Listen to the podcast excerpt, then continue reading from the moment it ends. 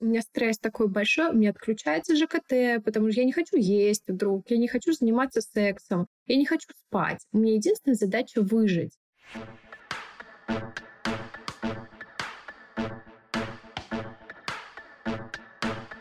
Нормально же общались. Всем привет! Меня зовут Оля Микитась, и это подкаст «Нормально же общались». Мой подкаст — это исследование себя и окружающего мира через разговоры с людьми, которые разделяют мои ценности. Я приглашаю в гости психологов, врачей, других подкастеров, моих друзей и экспертов из самых разных областей, чтобы поговорить на важные для меня темы. И сегодня у меня в гостях Акулова Светлана, эксперт по психосоматике и системно-родовому подходу. Света, привет! Оля, привет! Сегодня буду тебе задавать много вопросов про то, что же такое на самом деле психосоматика, заболевание это или нет, лечится это, и если лечится, то как. Ну, в общем, я не знаю об этом ничего, и буду все-все тебя расспрашивать. Отлично, я буду очень рада с тобой сегодня пообщаться на эту тему. Давай, наверное, начнем с самого начала и поймем, что такое вообще психосоматика. Можно классически рассмотреть вообще это понятие, что такое психосоматика, да, опираясь больше на заболевания. Но я рассматриваю психосоматику как некий союз, который существует между телом, сознанием, психикой и душой человека. И когда все это воедино очень слаженно в человеке работает, то никаких психосоматических заболеваний, в общем-то, не возникает. Психосоматика — это некий разлад, который может произойти в нас на уровне наших мыслей или на уровне того, что мы делаем не то, что хотим, или мы выражаем чувства не те, которые мы испытываем, или мы что-то внутри себя очень э, долго сдерживаем, да, что в результате это проявляется в нашем теле. В чем мне нравится психосоматика, я всегда говорю такую фразу, что тело говорит правду. Это значит, что мы можем себе соврать на многих аспектах, но тело, оно выдаст. И психосоматика, по крайней мере для меня, это не только профессия, это такой образ жизни и философское отношение к жизни, когда я понимаю, как простроена система человека и где есть некий сбой, который можно, по сути, наладить, восстановить, и человек будет здоров. То есть, по сути, ты проводишь какой-то чекап нет, чекап не провожу. То есть, когда человек приходит э, уже с заболеванием, что это значит? Я всегда говорю, если у вас на теле уже что-то отразилось, это значит, что вы очень много что в вашей жизни пропустили. До самого события, когда уже тело отреагировало, было много моментов, когда я себя в чем-то не услышал, когда я в чем-то себя предал, когда я как-то о себе не позаботился. И вот когда уже есть заболевание, это уже момент, когда все, пора уже оглянуться все-таки на себя и посмотреть на свою жизнь. Потому что заболевание, оно не делает ничего, кроме как дает нам возможность сделать нашу жизнь еще лучше. Потому что если что-то со мной произошло, это значит образ моих мыслей и вообще образ моей жизни ведет меня не туда. И это такой некий сигнал, который дает мне возможность все-таки обратиться к себе и посмотреть, как я могу сделать свою жизнь гораздо лучше.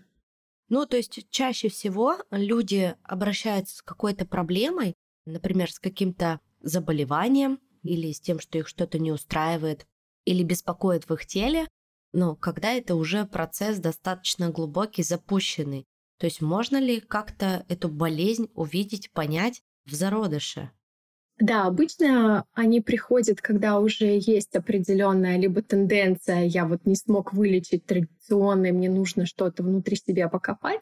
Это можно отслеживать, потому что ну, для, для человека я не считаю, что вообще не болеть — это норма, да. Все равно происходят какие-то процессы в организме, мы как-то реагируем на них, но когда это затяжное заболевание, вот тогда уже значит не норма. А так, если, допустим, температура у человека возникает там, и она держится день или, может быть, два, это, в общем-то, иммунный ответ организма, и это, в общем-то, нормальная ситуация. Но когда человек уходит в это затяжное состояние, то там уже важно поисследовать. Как человек может чего-то избежать? На самом деле, чем мне нравится психосоматика, она никогда не прогностична. То есть, если у меня произошло что-то, я там попереживал, я не могу сказать, как это может вылиться на моем организме. или что-то произошло, да, там кто-то там, не знаю, опирается на какой-то прошлый опыт, на опыт своих родителей, там генетические заболевания или еще что-то. Мы никогда не можем прогнозировать, что с нами будет. Но что очень важно, это постоянно каждый день просто обращаться ну, с таким вопросом внутрь себя, а как я себя чувствую, что я сделала сегодня для себя хорошего, как я позаботился о своем состоянии, о своем теле. Вот таким образом мы можем быть в контакте с телом. Потому что заболевание — это я уже выпал из контакта. Это самая лучшая профилактика — это такие повседневные, рутинные, понятные вещи, которые создают вот этот контакт у меня с собой. Интересно. Но я здесь очень много вижу взаимосвязи с психотерапией. Ты имеешь в виду в подходе психосоматики? Да, да, очень много того, что ты говоришь, и я такая, ну да, это в психотерапии тоже это говорят, что обращать внимание, что ты чувствуешь, о чем ты думаешь, да, что ты испытываешь сейчас. И вот э, ты примерно то же самое говоришь.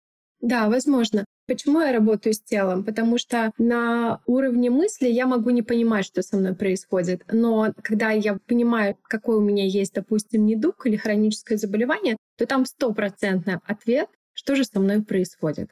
А так, по сути, я работаю также методами психотерапии в работе с клиентами.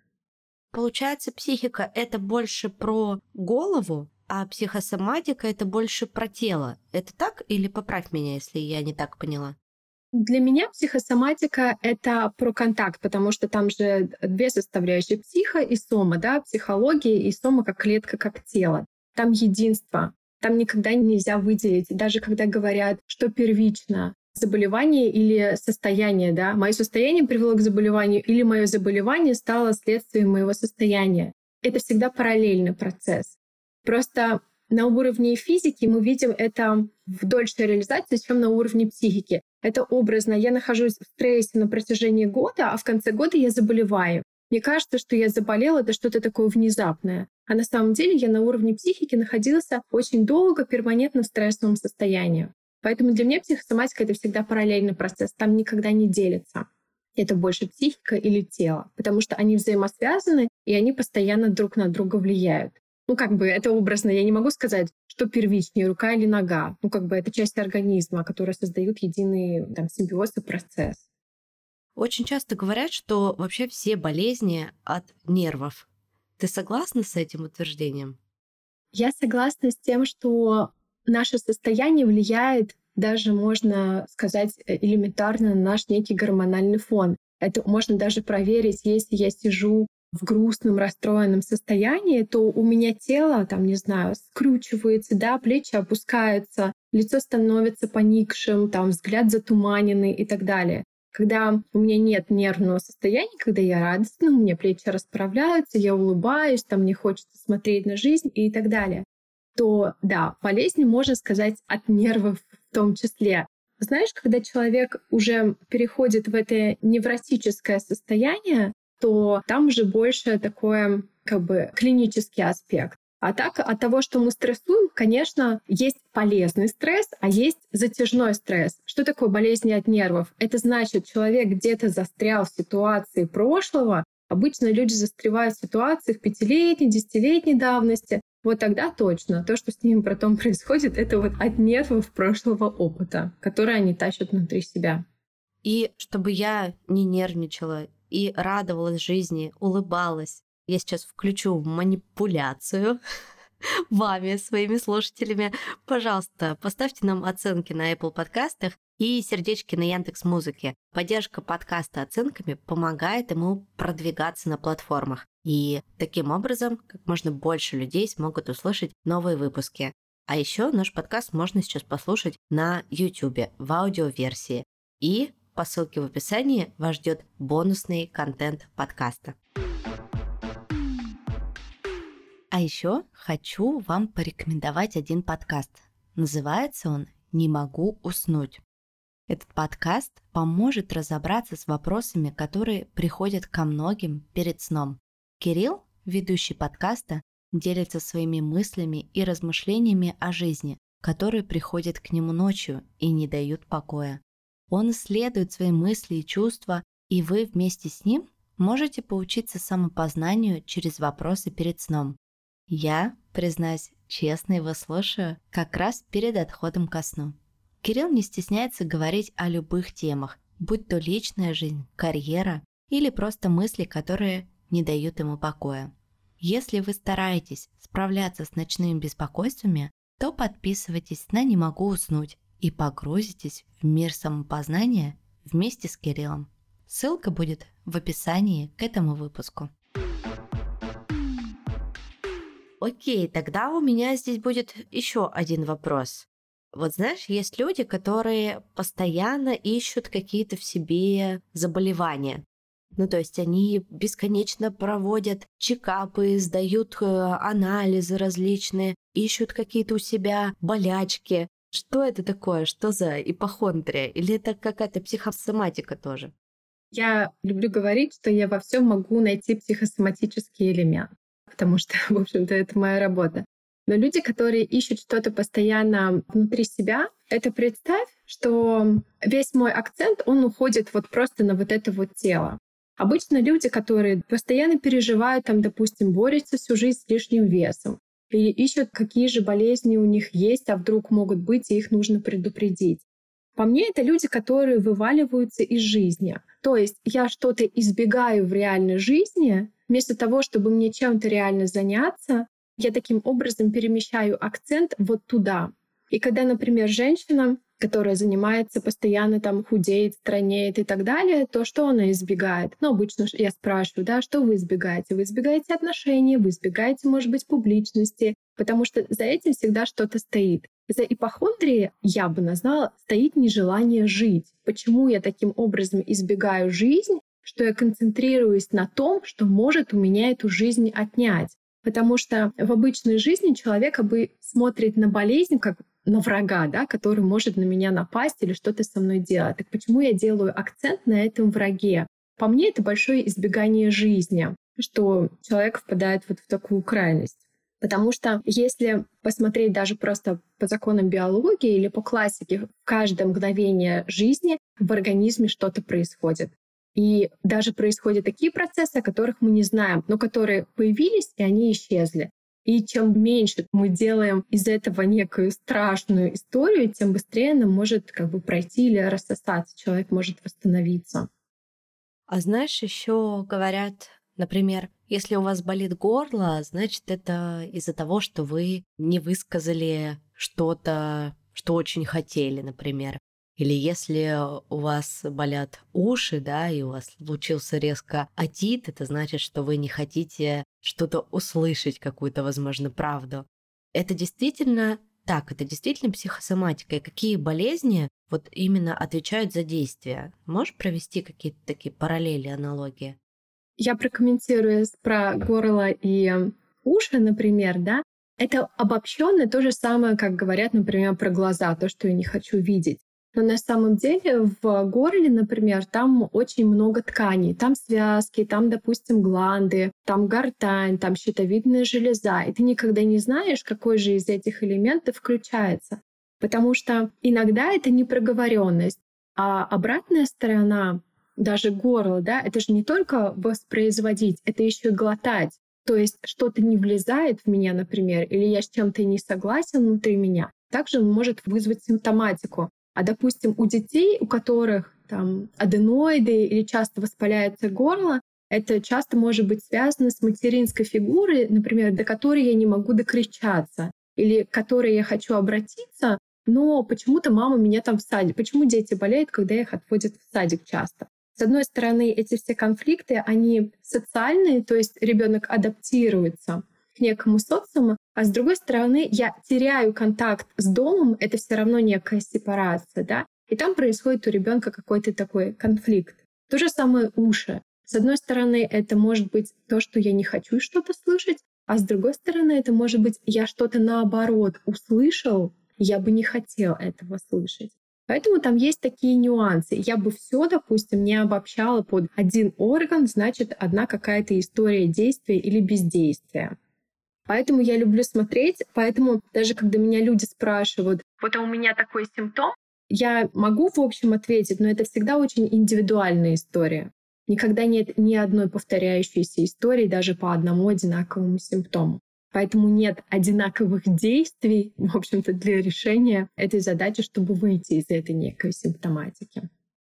А нужно ли тогда на прием к эксперту по психосоматике приходить со данными анализами? Интересный вопрос. Ко мне приходили с анализами только конкретными, например, там микроаденома гипофиза, у меня конкретный диагноз, размер и так далее. Или там, там кисты в груди, тоже там расположение и так далее.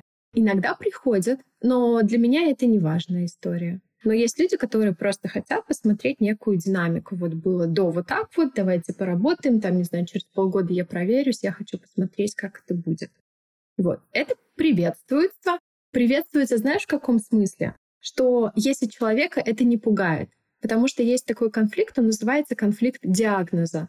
То есть, когда я узнаю, то есть со мной, в общем-то, все в порядке, я иду сдавать анализы, и я вижу какой-то диагноз, и он меня пугает. То есть помимо какого-то внутреннего моего конфликта, сверху накладывается такое некое социальное и авторитетное мнение врача. И обычно людей вот это авторитетное мнение врача, оно пугает еще больше.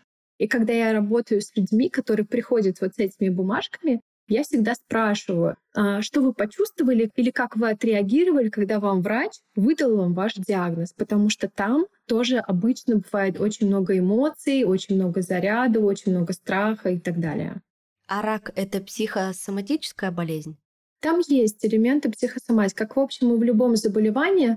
Чем отличие рака, допустим, от э, других, да? просто массы конфликта. Что такое масса конфликта? Это было такое событие, с которым моя психика вообще не справилась. По сути, ну, по крайней мере, в той школе, в которой я училась, нам говорили, что киста в груди и рак в груди, по сути, это единый процесс. Просто это киста, которая преобразовалась, или там карцинома, которая стала там злокачественной, да?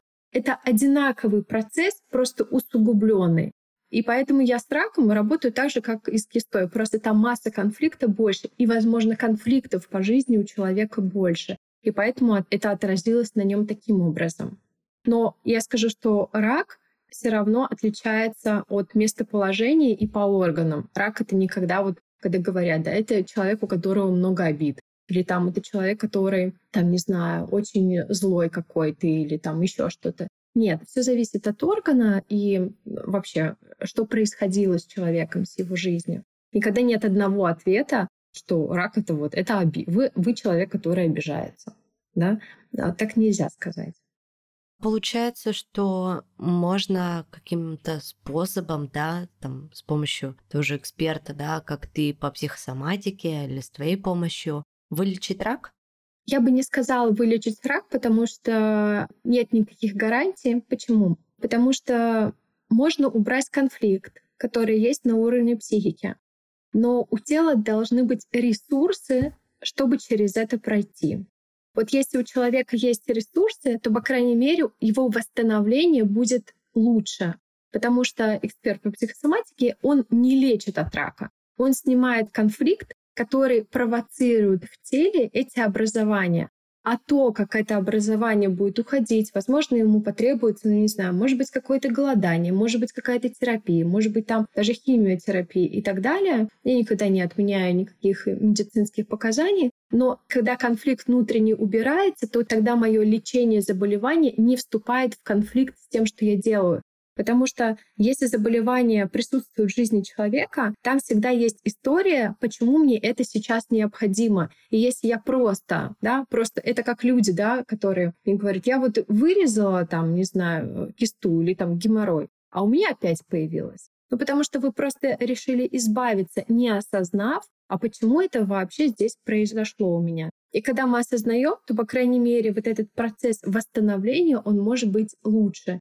Если у человека достаточно ресурсов организма, то да, исцелиться он, конечно, может. Но, по крайней мере, у меня есть такие примеры.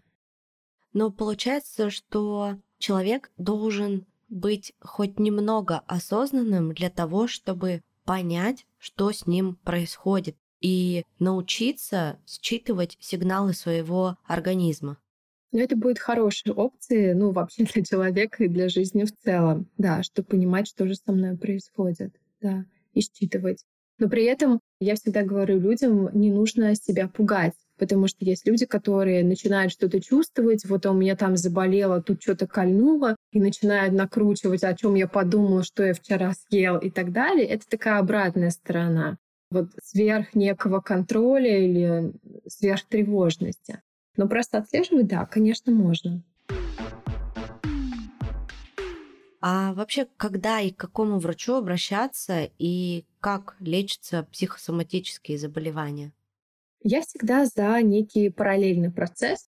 То есть, а, когда я понимаю, что, ну, допустим, со мной что-то происходит нетипичное для моего организма, да, я первое, я пойду к врачу, второе, я там я запишусь к остеопату, третье, я позвоню натуропату и позвоню психологу. То есть, когда человек не выбирает, вот пойти мне сначала к врачу или там поработать с головой, я всегда говорю о том, что когда это параллельный процесс, то очень хорошо и быстро вы можете закрыть все эти моменты одновременно. Поэтому хорошо пойти к профильному врачу, осознавая, что также бывают иногда врачебные ошибки, и осознавая, что врач, в общем-то, меня может и не спасти, и это не его задача меня спасать. Потому что есть иногда категория людей, которые ходят по врачам, потому что врачи якобы о них заботятся. Вот мне нужен кто-то, кто возьмет ответственность за мою жизнь. Но так не получится. И мне нужно самому понимать, что да, врач мне может что-то прописать, но со своей жизнью мне что-то надо делать. И когда человек включается в параллельные процессы, то тогда это идеально. Ты сейчас описала такое поколение взрослых детей, да? Люди, которые выглядят как взрослые, но до сих пор по поведению и по уровню ответственности ведут себя совершенно как дети. Да. А знаешь, я еще увидела такую закономерность, что очень многие люди, и в том числе я, сильно заболевают перед какими-то важными мероприятиями или вот даже перед днем рождения.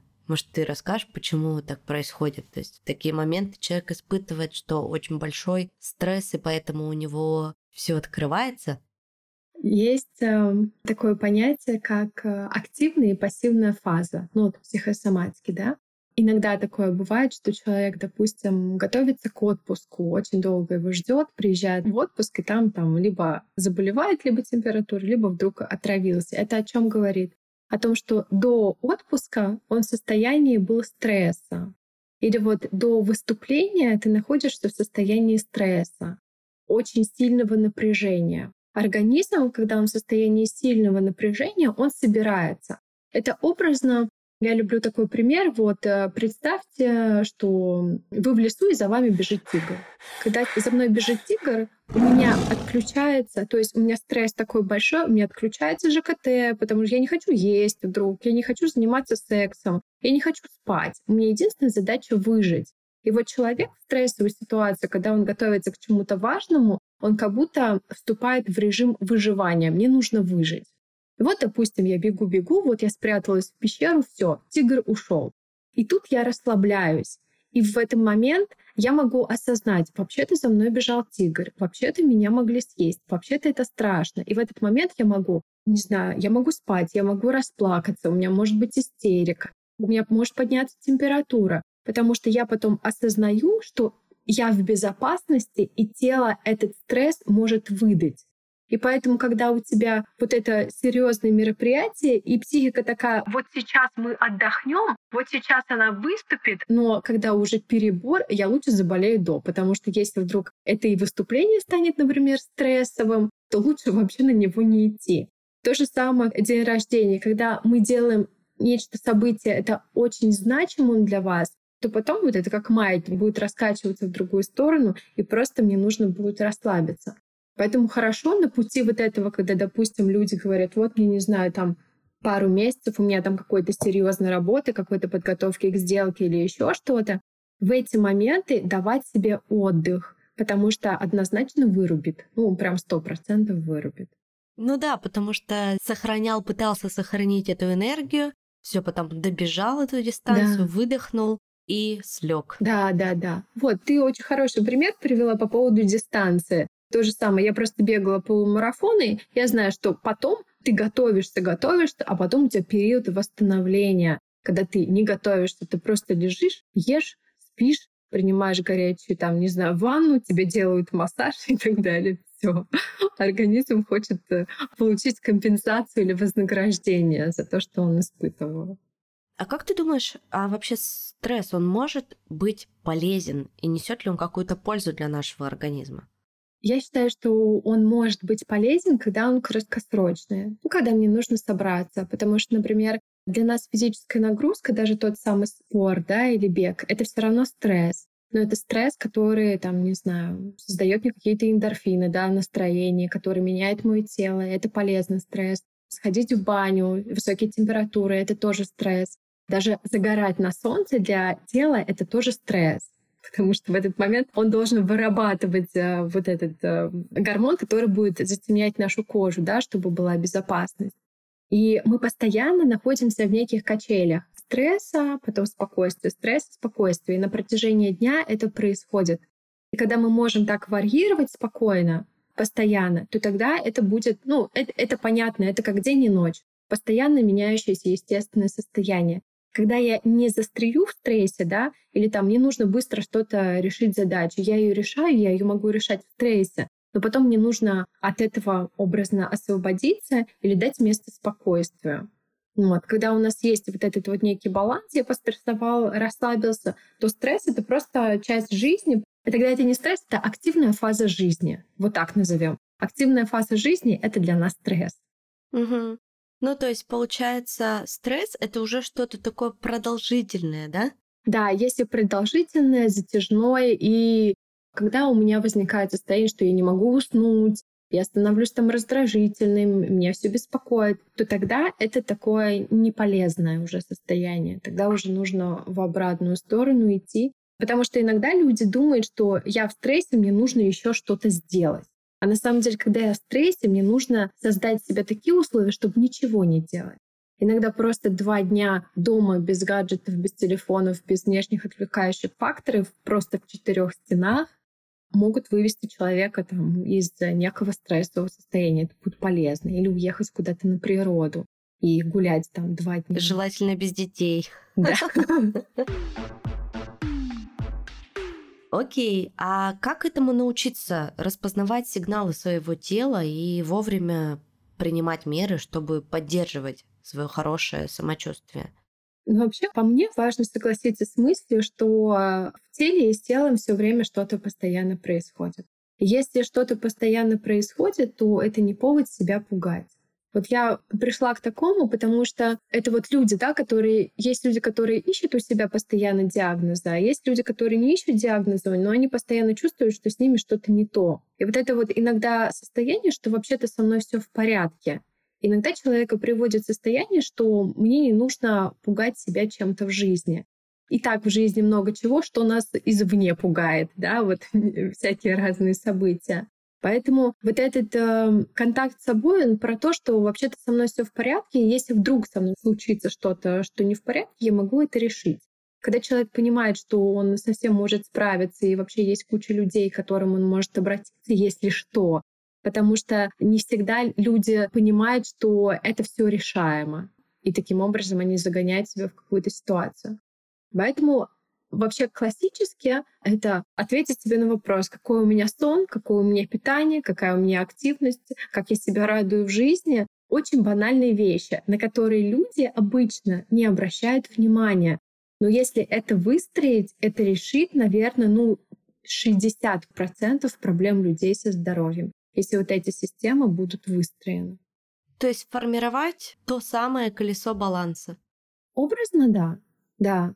Но не говорить себе там, знаешь, это как у меня вот здесь вот пробел, мне нужно тут подтянуть. Нет, надо идти именно посильными шагами. Когда, например, человек говорит, я не могу вставать рано, так ты не вставай на 2 часа рано, вставай на 15 минут раньше. Я не могу заниматься по часу в день. Занимайся по 10 минут, но каждый день. Вот именно вот это формирование некой привычки, что мне не нужно доводить до какого-то трэша в своей жизни, что потом это решает. А это уже психология человека. Пока, в общем-то, все нормально, мы, мы будем так ехать. Действительно, мы, ну, я не буду говорить за всех, да, большинство людей но никогда не обратиться к врачу, пока не прижмет, пока зуб уже щеку, знаешь, не раздует, если зуб болит, ты такой, а, все, я уже не могу есть, я не могу пить, мне надо срочно записаться к врачу, и уже только тогда ты идешь к врачу. Действительно, так и есть, нужно быть более внимательным, бережным и считывать, научиться считывать эти маленькие сигналы организма, ведь на самом деле организм нам говорит о многом. Мне вот, знаешь, еще такой вопрос, а как ты считаешь, вот проблемы с кожей, в том числе, там, например, какие-то прыщи, высыпания на лице, если с головой работаем, питание хорошее, алкоголь исключили, это, как вы поняли, мой пример. Что это еще может быть? Вообще важна локация — это лицо, да? Да. Может быть, просто недовыявленный конфликт, какой же есть на самом деле. А может быть, некий гормональный сбой, который периодически происходит. Потому что, ну, я как тоже как бы человек, у которого было проблемное лицо, там очень множество конфликтов, потому что кожа, по сути, это орган, который соприкасается с внешней жизнью, да, с внешним миром. Это может быть про взаимодействие с внешним миром. А лицо — это образно наша визитная карточка, да, потому что по лицу нас узнают, по лицу нас признают в каком-то обществе, по лицу нам говорят, свой ты или чужой. Это может быть некое такое социальное мнение, или, может быть, ощущение, а что обо мне скажут. И обычно вот когда задействовано лицо, там есть некие моменты, что а могу ли я быть человеком, который достанет все свои тайны? Или мне все таки как-то немного стыдно за свою жизнь? И если мне немножко за что-то стрёмно и стыдно в своей жизни, а я это чувствую, я бы не хотела, чтобы обо мне узнали, то тогда это может проецироваться на кожу. Например, вот у меня есть клиенты, у которых высыпание на спине. А спина — это у нас элемент защиты, да, потому что даже когда если я вдруг чувствую, что я теряю защиту, или кто-то как будто говорит за моей спиной, то мое тело может так отреагировать, потому что образно мне нужно носить какой-то щит на своей спине, чтобы отгораживаться от каких-то людей. Поэтому кожа — это такая история. Это может быть про то, что я, может быть, хочу какого-то контакта. То есть мне хочется вот кого-то обнять, кому-то прижаться, да. Или я наоборот не хочу, чтобы на меня смотрели, или хочу скрыться. То есть тут много таких историй, которые могут быть. Ты многое перечисляла сейчас, и в некоторые моменты я кивала и говорила, что да, это ко мне относится, действительно. Я уже прям не знаю, все люди, мне кажется, кто слушает этот подкаст особенно давно, там два с половиной года, я уже веду его, и я тут рассказываю абсолютно все о своей жизни, о том, что у меня происходит. И я вообще такой достаточно открытый человек, и я делюсь в блоге также многим, что в Телеграме, что в Инстаграме. Я все-таки больше склоняюсь, что, скорее всего, это что-то гормональное, плюс, конечно, большой стресс, потому что высыпаний вообще за 30 лет у меня никогда не было, они начались вот только в конце 22 года, но я думаю, что это как раз связано с очень затяжным стрессом на протяжении всего года и с иммиграцией, и вообще просто с тем, что происходило. И я под конец года, видимо, выдала это все на свое лицо, потому что все другие органы чувствовали себя хорошо, да, и я так иногда думаю, так, ладно, прыщи на лице, хорошо, мы что-нибудь с ними сделаем, слава богу, у меня все остальное на месте, я могу функционировать, думать, работать, ходить, бегать, да, а с лицом мы как-нибудь разберемся. Интересно, ты сказала вот этот момент, что э, ты эмигрировала, да, получается. Это может быть вот этот момент, Потому что если я не там, где мой дом, ну такой фундаментальный, да, а у меня новый дом, то я должна предстать перед новым домом, перед новыми людьми как-то. И вот это вот ощущение, ну как бы свой-чужой тут может играть. Можете, да, посмотреть. Интересно, интересно, да. Слушай, еще парочку вопросов у меня осталось. Есть такая закономерность, а может мне просто кажется, что мужчины болеют чаще, чем женщины. Правда это или нет, вот по твоим наблюдениям? Ну, то есть как будто бы мужчины более какие-то нежные, они к любому, знаешь, шороху, там, я не знаю, дуновению ветра, и все, они уже рассыпались. А женщины как будто бы не дают себе права на то, чтобы заболеть. Я тоже задумалась над этим вопросом. Это когда мне задавали вопрос, почему в 37, э, температура 37 градусов мужчина умирает. чувствует, что вот сейчас пишет да, заве- да, да, завещание это, и уже так просто далее. локальный мем. Да. По мне, это про то, что мальчики и мужчины с детства не в контакте со своими чувствами.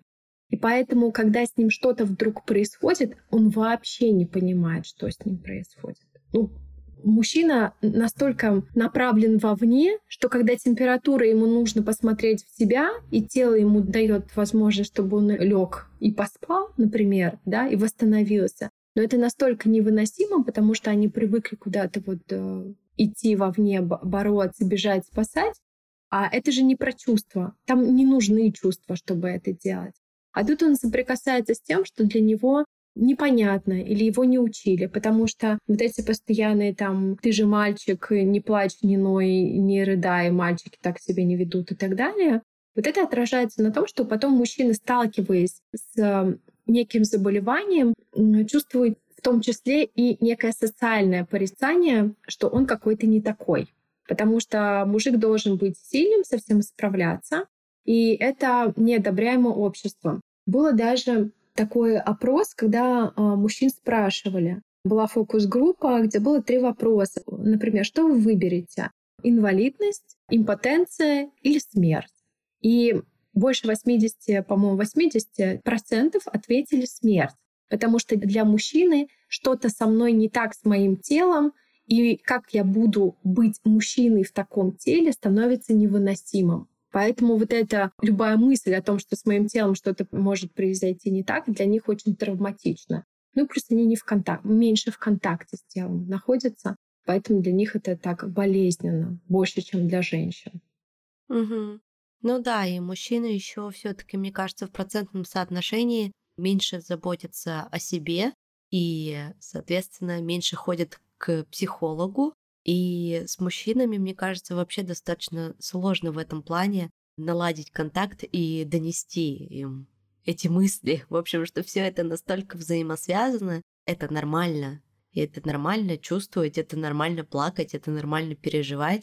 И может быть еще через болезнь, я вот пока ты говорила, задумалась о том, что как будто бы им хочется, чтобы вот пришла та мама, да, из их детства обратила на них внимание, пожалела их, погладила, потому что я даже по себе вот помню в моих взаимоотношениях, я всегда была такой достаточно, знаешь, жесткой. И, например, все мужчины, с которыми там, я встречалась или когда-то была в отношениях, если они заболевали, я очень сильно злилась на них. Ну, то есть я такая, ну в смысле ты заболел? Я вот вообще не даю себе права болеть, потому что у меня там дети, а если я заболею, то что будет с моими детьми? Я не смогу работать, я не смогу их прокормить. И типа, давай, вставай, ты все тут придумываешь, что ты мне рассказываешь.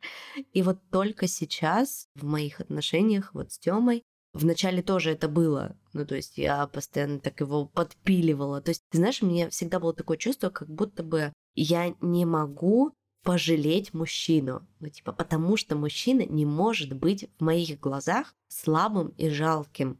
И я все на себя равняю, понимаешь? Ведь я не такая, ведь я себе этого не позволяю. А в смысле мужчина, он еще сильнее меня должен быть, не может он так делать. Вот, и только с психологом мы в итоге пришли к тому, что сейчас, если Тёма заболел, то я схожу в любое время дня и ночи, куплю ему лекарства, там, сделаю ему чаек 33 раза за день и пожалею его. Но знаешь, тут тоже я, конечно, я уж не такая святая, как я рассказываю, но если это затягивается больше, чем на два или на три дня, я уже такая начинаю возбухать. Типа, come on, ладно два дня, ладно три, ну все уже, харе, харе болеть. Ну и давай у меня последний еще будет вопрос. Скажи, пожалуйста, что такое психогигиена и как она помогает предотвратить или заметить или вылечить психосоматические заболевания? Я бы к этому отнесла некие такие простые методы, да, что я могу делать со своей жизнью, чтобы не запускать таким образом. Это как та же самая гигиена ума, да, с кем я общаюсь, что я какую информацию в себя впускаю, во что я верю, кому я доверяю, даже гигиена там питания, что я внутрь себя кладу, да, как еду, да, что я пью и так далее. Гигиена — это про то, что это некие такие профилактические методы. Мы о них чуть-чуть с тобой говорили, что я могу делать, чтобы моя жизнь стала качественно лучше. Это вот есть люди, которые приходят, когда у них трэш в жизни происходит, а есть люди, у которых хорошо, но они знают, что может быть лучше. И вот те люди, которые хотят, у них уже все классно, ну, есть какие-то вопросы, но они решаемы. Но они понимают, что я могу еще улучшить свое здоровье, я могу лучше выглядеть, я могу лучше чувствовать. И вот тогда вот этими вот простыми методами, плюс там, не знаю, походу к психологам, плюс там занятия спортом, плюс еще что-то, двигают человека еще в лучшее состояние. Потому что по мне люди настолько привыкают иногда к своему плохому состоянию, что они считают это нормой. Это как вот я работаю со своим натуропатом, которая говорит, когда меня спрашивают, Марина, у тебя что-то болит? У тебя правда ничего не болит? Она говорит, люди настолько привыкли, что у них что-то болит, что они не могут поверить, что отсутствие боли — это норма. Она говорит, а у меня ничего не болит. Потому что она каждый день что-то делает, очень маленькие действия, которые впоследствии набирают такую массу, что они становятся основой моего организма, что организму вообще ничего лишнего выдавать не надо, и болеть ему тоже не надо. Но это уже прям такой уровень, когда ты, правда, в ладу с собой. А как давно ты в психосоматике? Где-то пять лет получается. Я сначала получила образование психолога, мне было 26 лет, сейчас мне 35 лет.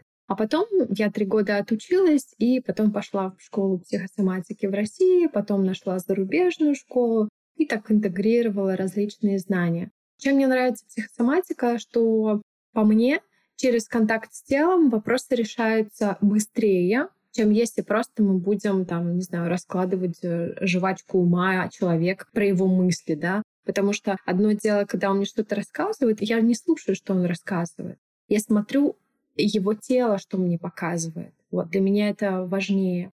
И вот именно такое понимание, что все едино, да, позволяет э, решать вопросы гораздо легче.